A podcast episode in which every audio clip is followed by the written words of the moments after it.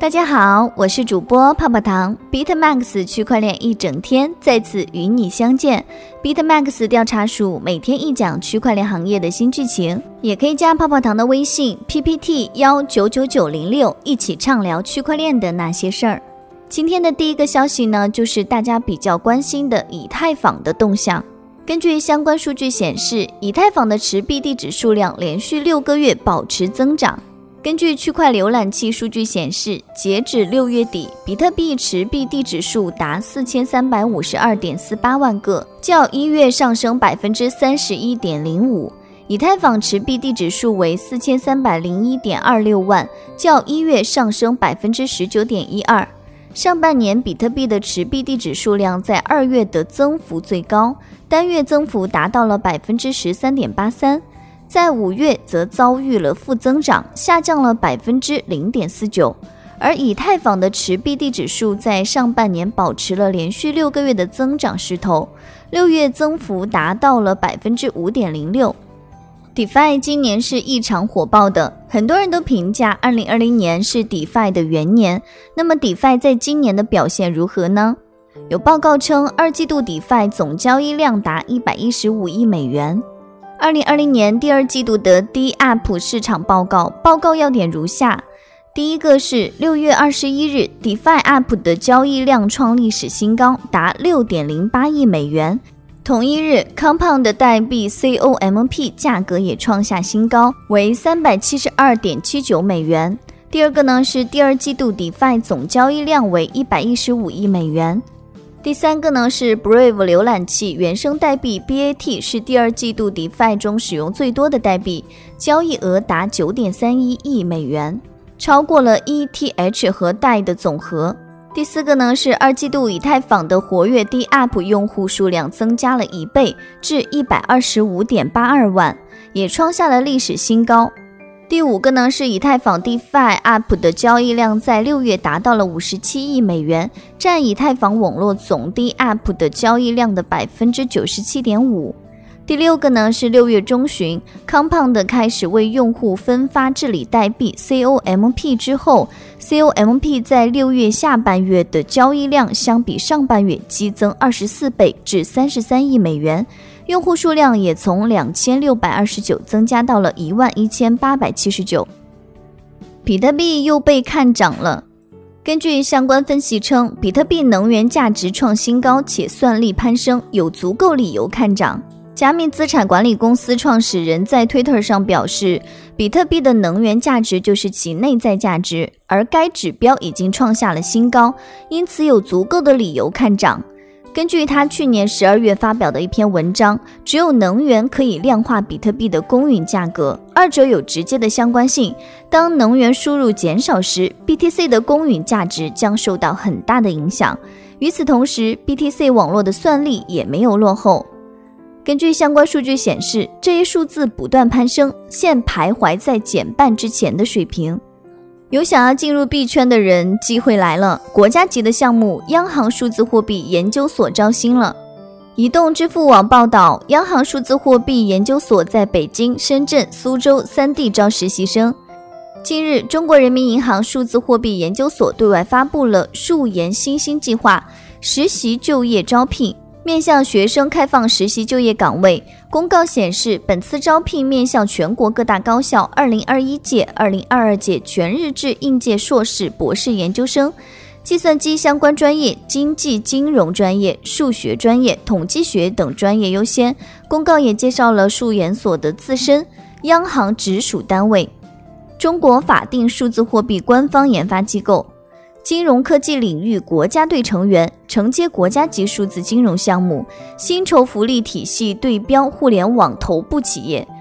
实际上，今年四月份，央行数字货币研究所下属的深圳金融科技研究院便面向社会企业发布了多个职位的招聘信息。包括架构师、区块链工程师、Java 开发工程师、资深交互设计师、高级视觉设计师、产品经理、研究员、项目主管等涵盖技术设计、产品和管理等方面的多个职位。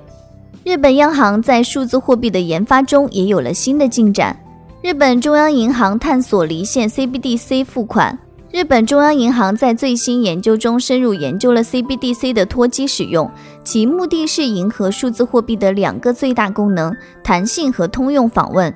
日本央行在其网站上发表的研究论文中承认，日本面临着发起 CBDC 之前必须要考虑的独特挑战，包括地震和停电，这使得 CBDC 脱机使用至关重要。尽管被视为全球技术最先进的国家之一，日本的智能手机普及率仅为百分之六十五，现金的使用也很普遍，只有百分之二十的付款是通过数字方式进行的。脱机可用性可以通过很多种方式启动，其中一种是使用 SIM 卡芯片，这样即使没有智能手机的人也可以使用 CBDC。区块链技术得到了科技行业的大力支持。中国科技行业持续增长对区块链技术的投资，虽然受到疫情的影响，但是中国科技行业持续加大对于区块链技术的投资。根据二零二零年中国互联网报告，截至六月三十日，中国金融科技公司已完成了高达三百九十亿美元的融资。而在资金实力最为雄厚的初创公司当中，百分之八十的金融科技公司进行区块链试点或者区块链技术投资。面对政府的支持和良好的区块链投资环境，风险投资公司的创始人兼首席执行官表示：“我们希望利用在中国的科技巨头创建的人才库，然后将其运用到区块链领域，并将其出口到海外。我国的区块链企业数量已经超过了四点五万，广东省占比高达百分之五十二点五。”近日，三部门联合发布九大新职业，引发热议。其中两个职业均与近年来大热的区块链有关，分别为区块链工程技术人员和区块链应用操作员。区块链新职业的发布，无疑将进一步壮大产业规模。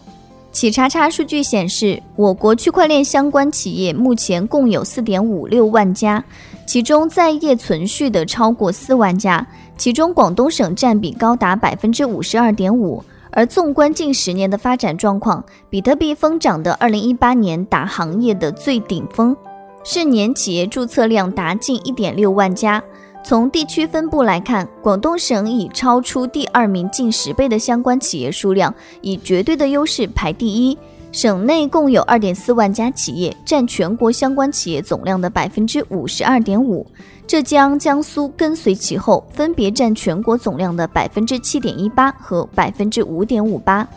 根据相关报告称，区块链行业二零一八年进入井喷模式，今年三月起注册量已超过亿前。企查查显示，近七百五十家区块链相关企业项目获得资本助力，其中大多数企业处于天使轮到 A 加轮融资阶段，达所有企业的百分之三十八。获得 Pre A 轮的企业至 A 加轮投资的企业占比百分之二十六。此外，二零一六年开始，区块链行业进入上升通道，而随着比特币价格在二零一七到二零一八年间的疯涨。整个区块链行业进入井喷模式，连续两年增长均在百分之两百以上。其中，二零一八年注册量接近一点六万家，同比增长了百分之二百四十六。近半年来，虽然受到疫情影响，出现企业新增注册量短暂的停滞，但在三月份疫情稍有缓和后，相关企业的注册量又迅速回升，并超过疫前水平。四月份注册量已经超过了一千九百家，远高于疫情前的二零一九年的月均数据。在六月份，区块链相关的企业新增再创新高，共新增企业两千四百零六家，环比增长百分之三十四点四九。区块链行业每天都有你想知道的事。以上就是今日的区块链大事件。区块链一整天，每天都会与你相见。大家也可以加泡泡糖的微信哦，进入区块链一整天的粉丝交流群，大家一起畅聊我与区块链的故事。